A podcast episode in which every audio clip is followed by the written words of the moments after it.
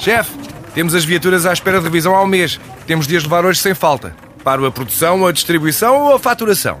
Cuide da sua empresa, que a Renault cuida das suas viaturas. Com o serviço Renault Pro Mais exclusivo para profissionais, conte com uma equipa especializada que lhe oferece soluções à medida do seu negócio e serviços como recolha e entrega de veículos para manutenção, horários de oficina alargados, serviços rápidos sem marcação e muito mais. Renault Pro Mais, ao seu lado para fazer a sua empresa crescer mais. E a 20 minutos das 10, agora a revista de imprensa de desporto. A edição é de Paula Dias.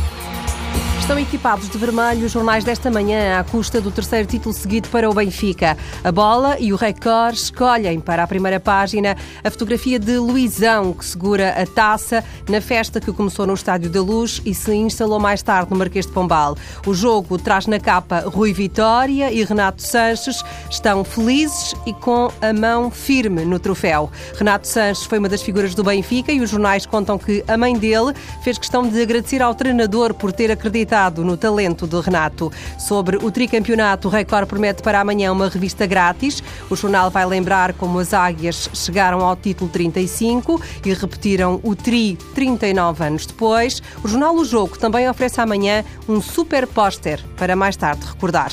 O Sporting não foi campeão, mas nem por isso os adeptos ficaram em casa. Quando chegou a Alvalade, já perto da meia-noite, depois de ter feito a viagem desde Braga, o autocarro do Sporting foi recebido por milhares de sportinguistas. Não é campeão, mas é quase como se fosse. O Tondela aguentou-se na Primeira Liga e Petit, que pode estar próximo de renovar contrato, está na estrada, vai a pé, caminho de Fátima. Não está sozinho a cumprir esta promessa. Com ele vão os adjuntos e também o diretor desportivo do Tondela. Esperam chegar amanhã.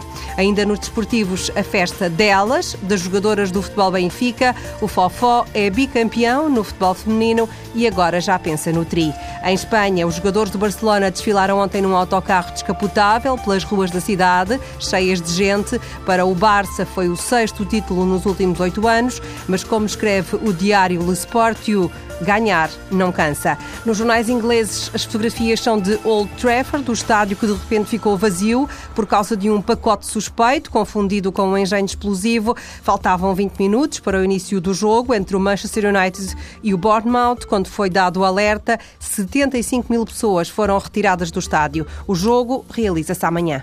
Paula Dias.